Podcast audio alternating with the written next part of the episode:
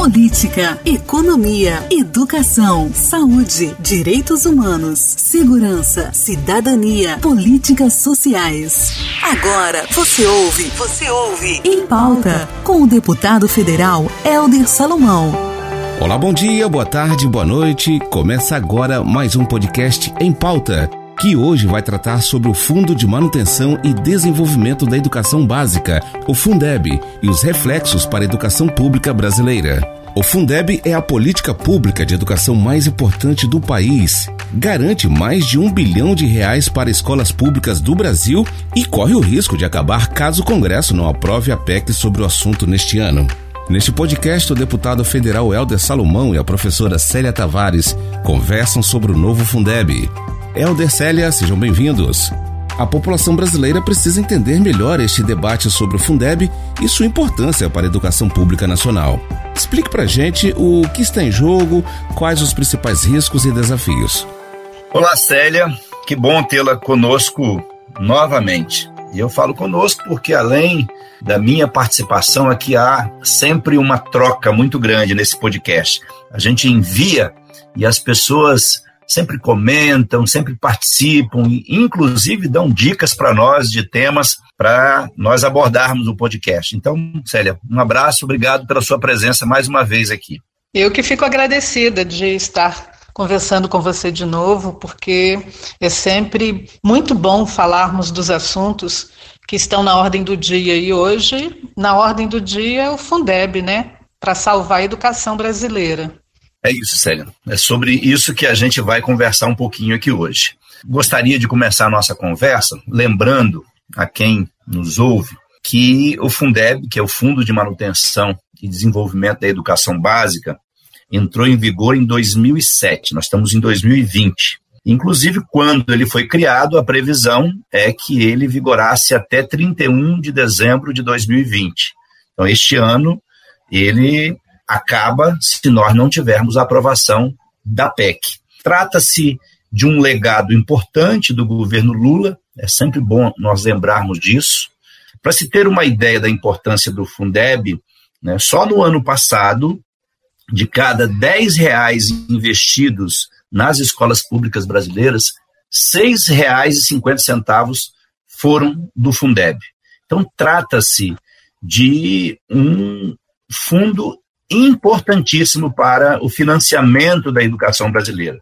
Vários analistas, educadores que acompanham de perto esse debate dizem que se o, o Fundeb for extinto hoje, provoca um caos no financiamento das escolas públicas brasileiras, porque não haveria nenhuma garantia de dinheiro, por exemplo, para pagar professores, funcionários, o transporte escolar e toda a manutenção da educação básica. Quer dizer, o Fundeb foi muito importante porque ele foi uma evolução do que era o Fundef, que atendia apenas o, até o ensino fundamental, né, o ensino fundamental, e o Fundeb, ele consegue financiar toda a educação básica no nosso país. Então, nós estamos falando de um fundo que responde por uma grande quantidade de recursos que são utilizados especialmente por estados, e eu queria destacar os municípios brasileiros. E estamos assistindo né, a esta novela que se arrasta no Congresso Nacional. O governo coloca outras pautas para discutir e não discute como deveria o Fundeb, embora a Célia vai nos ajudar a entender como é que está essa movimentação, esse debate, essa discussão sobre o novo Fundeb, que nós consideramos como estratégico para o desenvolvimento da educação básica no nosso país e para o próprio desenvolvimento de todo o Brasil. Afinal, né, a educação ela é fundamental em qualquer, é, em qualquer nação, em qualquer país. E nós sabemos o papel que o Fundeb cumpriu de 2007 até hoje. Célia, eu queria que você nos ajudasse a entender melhor né, os desafios, os riscos e todo o significado que tem o Fundeb para o financiamento da educação pública brasileira. Helder, como você bem disse, o Fundeb é primordial para a educação brasileira. Eu fui secretária de Educação nos oito anos do seu governo e sei muito bem a importância que nós tivemos de ter os recursos do Fundeb. Se não fosse o Fundeb, nós não teríamos feito as grandes mudanças que nós fizemos na educação do município de Cariacica. Mas o Fundeb, como você disse, ele é resultado de uma, uma discussão grande no país, porque antes era o Fundef, você só tinha um financiamento específico do ensino fundamental. A educação infantil ficava de fora, e isso era uma distorção muito grande. Então, nós fizemos um grande movimento nacional para que mudássemos de Fundef para Fundeb. Eu me lembro muito bem que uma das grandes manifestações foi o movimento das fraldinhas.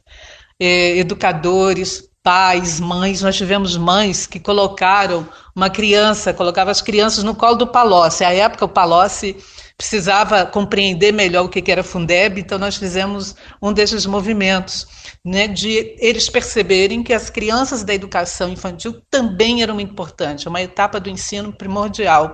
E nós conseguimos então ter o Fundeb. O que nós estamos querendo de mudanças que a gente chama de novo Fundeb? Primeiro e fundamental, um Fundeb permanente. Por isso que é uma proposta de emenda à Constituição, para que a gente tenha um Fundeb permanente, para que a gente não tenha que daqui a 14 anos, 15 anos, voltar a discutir de novo o fundo de financiamento da educação. O Fundeb passa a ser permanente. Desde 2015 que existe essa PEC no Congresso, portanto, já faz algum tempo que está em discussão. É, de 2018 para cá, muito mais fortemente, nós estamos travando essa luta em relação ao relatório que nós queremos que aprove. E a aprovação do Fundeb, ele é para o país hoje uma questão que está muito acima das diferenças partidárias. Sério, eu vou te interromper só um pouquinho. Uhum. Você aborda dizendo que é uma questão que ultrapassa as questões partidárias. Sim. E o que nós temos discutido muito, na mesma linha de, da sua reflexão, por que uma PEC? Exatamente para que não seja uma política de governo ou de governos, que seja uma política de Estado no Brasil, ou seja, o Fundeb passa a ser uma política permanente de financiamento da educação básica no país. E que interessa a todos nós, né? A todos os partidos, interessa a toda Justamente. a sociedade, não só a professores e alunos. Justamente, a professora Dorinha, que é deputada federal pelo Tocantins, ela é do DEM, mas ela é professora, ela já esteve na gestão, ela sabe a importância do financiamento da educação. Por isso que eu disse, é uma questão muito além das discussões partidárias, por isso que tem que ser uma política de Estado, por isso que tem que estar na Constituição. Então, essa, essa é uma conquista desse novo Fundeb. Mas tem outras questões muito importantes, né? Porque ele tem que ser um instrumento do direito direito à educação, que a gente tenha um sistema distributivo que priorize a cobertura de matrícula, ou seja, que a gente garanta o acesso. Nós ainda temos muitas crianças, adolescentes e jovens fora da escola, mas que a gente tenha também condições de oferta adequada, ou seja, educação de qualidade, garantia de acesso e garantia de qualidade no ensino. O que a gente também está brigando muito é que a complementação da União ela deve fazer jus ao que está no parágrafo 1 do artigo 211 da Constituição Federal, que diz o seguinte: da assessoria técnica e financeira a estados e municípios para a garantia de um padrão mínimo de qualidade, ou seja, a União tem o papel de prestar assessoria, mas também de prestar auxílio financeiro para que a gente tenha um padrão mínimo de qualidade. Agora, qual seria esse padrão mínimo de qualidade? Aí vem Helder, um estudo muito importante que a Campanha Nacional pelo Direito à Educação fez, que é o CAQui, Custo Aluno Qualidade. O que, que quer dizer esse custo aluno qualidade? Quer dizer que você tem que elencar todos os insumos, tudo que é necessário para você ter uma boa educação, desde a construção do prédio, desde a valorização dos profissionais que atuam na educação, desde material didático, ou seja, tudo aquilo que é necessário para ter educação de qualidade deve ser elencado e fazer um levantamento deste custo. E aí nós vamos então ter o valor que a gente chama então de custo, aluno, qualidade, porque a Constituição fala que é preciso ter um padrão mínimo de qualidade. Portanto, o valor a ser investido na educação deve levar em consideração o custo, aluno, qualidade. E é isso que nós estamos brigando para que exista, para que tenha custo, aluno, qualidade. Conforme os estudos científicos que nós já fizemos, é preciso que a União amplie os, o financiamento à educação. Porque muita gente não sabe, Helder, mas as pessoas falavam para nós assim, Cariacica, olha, esse recurso do Fundeb que utilizamos na educação de Cariacica é recurso do governo federal. Nunca foi. O Espírito Santo nunca recebeu complementação da União. Todo recurso, do Fundeb, é, todo recurso do Fundeb no Espírito Santo é resultado que daquela cesta de impostos que 20% ia para esse fundo e fazia a distribuição conforme a quantidade de alunos de cada município. Cariacica recebia é, complementação do fundo, mas do governo federal, o Espírito Santo nunca recebeu, se não me falha a memória, de oito a nove estados que recebem complementação da União. Todo o restante do país não. E com essa mudança, que a gente está chamando de sistema híbrido, que considera o valor aluno anual, mas o valor aluno ano total, ela é a melhor alternativa porque vai subsidiar melhor a cobertura de matrícula e vai, ao mesmo tempo, realizar uma distribuição dos recursos de maneira mais justa. Então, é, nós precisamos fazer um esforço muito grande e por isso nós estamos fazendo um apelo aos deputados federais Aqui do Espírito Santo estamos conversando com todos, mas a campanha nacional pelo direito à educação está fazendo um movimento no país inteiro para que as bancadas aprovem o novo Fundeb conforme o relatório da professora Dorinha, que já é resultado de um consenso. Não, ele não é o relatório que a gente queria, que era uma complementação de 40%. Ele é um relatório agora que traz a complementação de 20%, e mesmo assim, criou-se um consenso para fazer escalonado, porque o governo apresenta lá as suas dificuldades, mas nós sabemos que as dificuldades maiores estão em quem está lá na ponta cuidando da educação. Então, o que nós estamos eh, defendendo no relatório é que inicie com um patamar de 12,5% de complementação da União e vai crescendo 2,5% no segundo ano, 1,5% no terceiro e no quarto ano, e mais 1% nos dois anos seguintes, de forma a atingir 20% no sexto ano. Portanto, nós já estamos escalonando, o governo tem condição sim de fazer a complementação no valor que está no relatório. E como você bem disse, nós precisamos disso para salvar a educação do país. Eu não tenho dúvidas que o novo Fundeb, como política de Estado e com ampliação da complementação da União, vai trazer a equidade necessária para termos educação de qualidade. Célia, eu vou, te, vou dar um, um, exemplo aqui para ilustrar o que você está falando. Assim. É, eu, eu, tive acesso a um estudo técnico realizado pela Consultoria de Orçamento e Fiscalização Financeira da Câmara dos Deputados que eu conheço, uma consultoria séria, né, de, formada por técnicos concursados que nos ajuda a entender melhor as, as matérias que são relativas ao orçamento, fiscalização e que tenham é, implicações financeiras no âmbito da União. Eles chegaram à seguinte conclusão, analisando desde 2007, quando o Fundeb foi é, instituído no governo Lula houve uma ampliação de, em 413% o menor valor investido por aluno entre as redes educacionais brasileiras, um aumento de 413%, se considerar a média de todas as redes educacionais brasileiras. Porque o Fundeb, ele consegue criar as condições para essa equidade que você fala, e houve, segundo esse mesmo estudo, uma redução dessa desigualdade na ordem de 71%. Então veja que nós estamos falando de um fundo que é vital, vital para a educação brasileira. Sem o Fundeb, certamente os números e as experiências da educação básica no Brasil de 2007 para cá teriam sido é, teriam tido muito mais dificuldades. Então foi um ganho enorme a aprovação do Fundeb.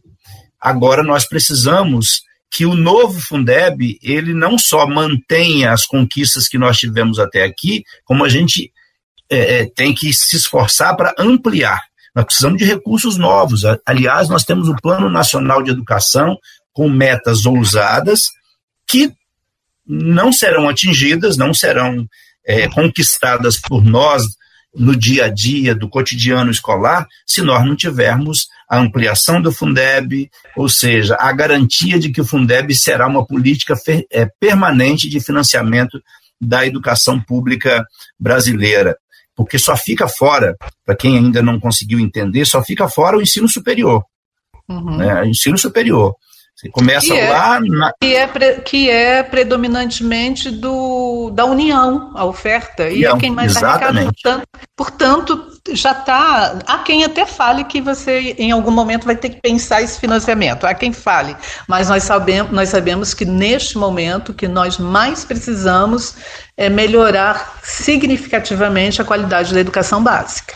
E para isso nós precisamos do novo Fundeb o Fundeb, que é um, é um fundo nacional, ele é formado por um conjunto de outros 27 fundos nos estados e Distrito Federal. Ou seja, gente, nós temos aí diante de nós um dos grandes desafios da educação pública do nosso país.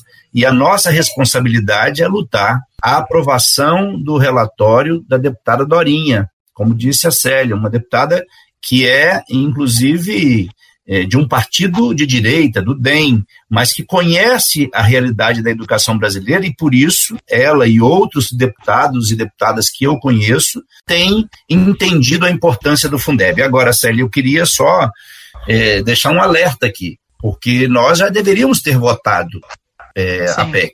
Só não votamos até agora porque o governo está criando dificuldades. E agora que houve um avanço nas negociações, que esse relatório foi construído a várias mãos, inclusive a, a, a CNTE está de acordo com esse relatório, outras entidades e outros fóruns nacionais é, que, que, participam desse debate também são favoráveis a, ao relatório que agora está sendo apresentado pela deputada Dorinha.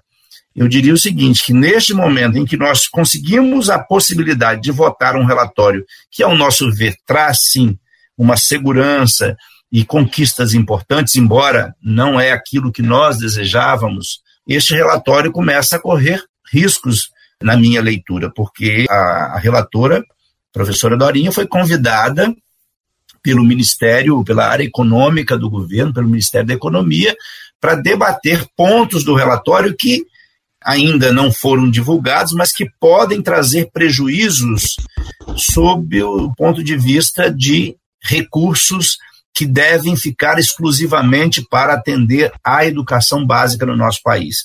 Então, eu estou preocupado porque o governo demonstrou até aqui que não tem apreço, que não tem zelo, que não tem interesse em fortalecer a educação pública do nosso país. Aliás, o governo brasileiro é um governo que ataca professores, que persegue as universidades públicas, institutos federais. Então, é preciso manter a mobilização de toda a sociedade brasileira para defender algo que está acima de todos os partidos, algo que está acima de qualquer outro interesse nesse momento. Eu diria que nós temos dois grandes interesses nesse momento, que é combater a pandemia da Covid-19, que é uma coisa emergencial, tirando a vida dos brasileiros, né, e até por irresponsabilidade do presidente, e neste momento de tanta dificuldade, não tem nada mais importante, depois de salvar vidas, do que salvar a escola pública brasileira. Sabe o que está em jogo hoje é justamente o respeito ao princípio da destinação dos recursos públicos para a educação pública. O que está acontecendo é um grande movimento do governo que defende os privatistas, porque eles querem dinheiro público para as escolas privadas e nós defendemos recursos públicos para a educação pública.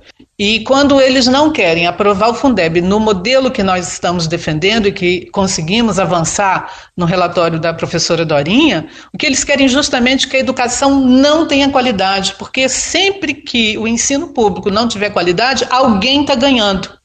E quem ganha é o setor privado. Essa é a grande disputa que está em jogo. E nós sabemos que este governo tem como interesse principal a defesa dos interesses privados, não é a defesa da educação pública, não é a defesa da saúde pública, mas nós acreditamos muito, Helder, que este movimento que nós estamos fazendo, que é no país inteiro, a campanha tem núcleo né, de atuação no país inteiro, as outras entidades, a CNTE, como você frisou, várias entidades acadêmicas, todos nós estamos muito empenhados em que nós vamos conseguir fazer a pressão necessária para que o Congresso Nacional entenda que aprovar o novo Fundeb como política permanente e com ampliação do financiamento da União é a salvação da educação brasileira. Eu não tenho dúvidas que nós vamos conseguir se a nossa pressão continuar firme. E eu tenho certeza que você está lá no Congresso dando aquela força, porque você é alguém que sempre defendeu a educação pública,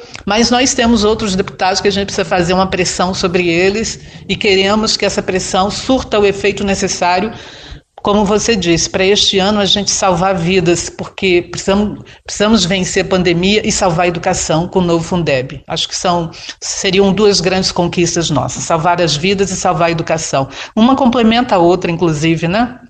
Exato. Célia, eu acho que a palavra salvar, nesse momento, ela, ela é a expressão que eu diria mais correta, né? Porque a gente está falando de salvar vidas, mas a educação precisa de ser salva no nosso país. E é o Fundeb um dos principais instrumentos, não é o único, obviamente, mas é o principal instrumento de financiamento.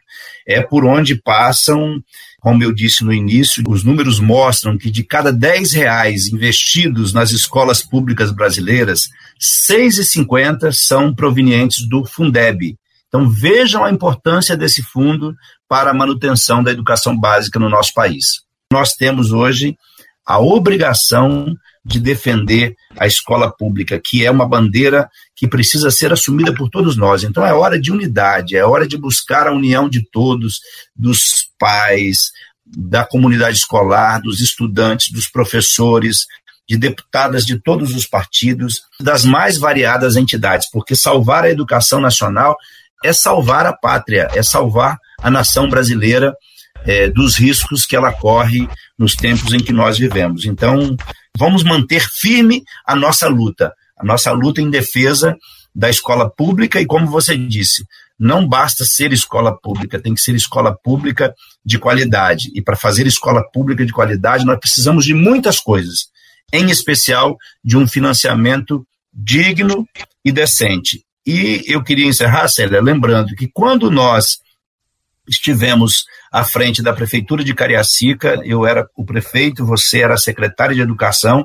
Durante oito anos, nós provamos, provamos que mesmo com recursos que não são os ideais, né, Cariacica tem uma baixa arrecadação se comparada com as demais cidades, aliás, tem a menor receita per capita do estado, mas nós provamos com equipe competente, com trabalho sério, com articulação com a comunidade escolar, com gestão democrática, com capacitação e formação permanente, com trabalho de estruturação da rede, com recursos bem investidos e bem aplicados nas unidades de ensino que passaram a ter, no nosso período, autonomia financeira e com o caixa escolar, nós provamos que é possível fazer educação de qualidade mesmo quando nós não temos a quantidade de recursos necessários, porque Cariacica merecia muito mais.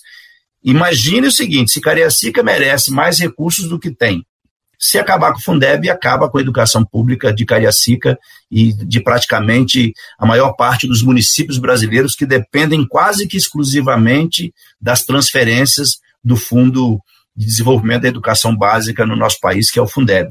Em Cariacica, a gente tinha um bom time e um bom técnico. Eu não sou Flamengo, não, mas se, o novo Fundeb representa o um novo patamar. Eu sei fazendo... que você é Botafogo, viu, viu Célia? Eu, o, o novo patamar da educação é o novo Fundeb. E, e nós precisamos lutar pelo Fundeb. Lutar pelo Fundeb é lutar por uma escola pública que tenha recursos para é, oferecer ensino de qualidade. Vamos juntos nessa luta, Célia. Parabéns pelo seu trabalho como educadora, como agente é, que ajudou a transformar a educação e os destinos da cidade de Cariacica quando nós estivemos na prefeitura, é isso que eu falei. A gente mostrou que é possível fazer diferente, fazer melhor e fazer com participação popular.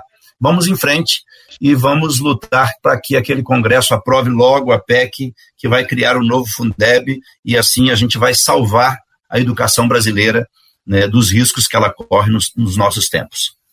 É isso que nós precisamos, neste momento, salvar vidas, salvar a educação. Vamos todos juntos, todos, todos que querem uma educação de qualidade, pedir ao Congresso Nacional que aprove o Fundeb permanente e maior complementação dos recursos da União. Fundeb com novo patamar para garantir educação de qualidade. É isso que o Brasil precisa. É isso, Célia. Agradeço a você e quero agradecer também a todos que nos acompanham, que estão sempre aí atentos. Toda semana chega um podcast diferente, as pessoas ouvem e dão retorno. Então, a você que nos acompanha, muito obrigado e continue né, acompanhando, sugerindo, fazendo as suas críticas, porque assim a gente aperfeiçoa e melhora o nosso trabalho. Um grande abraço, um beijo no coração. Abraço a todos. Beijos. Ouvimos o deputado federal Helder Salomão e a professora Célia Tavares. Eles conversaram sobre o Fundeb, Fundo de Manutenção e Desenvolvimento da Educação Básica, e sobre o risco de acabar caso o Congresso não aprove a PEC sobre o assunto neste ano. Vamos acompanhar. E a gente agradece a você por acompanhar a gente até agora, hein? Um forte abraço a todos, se cuida e até a próxima.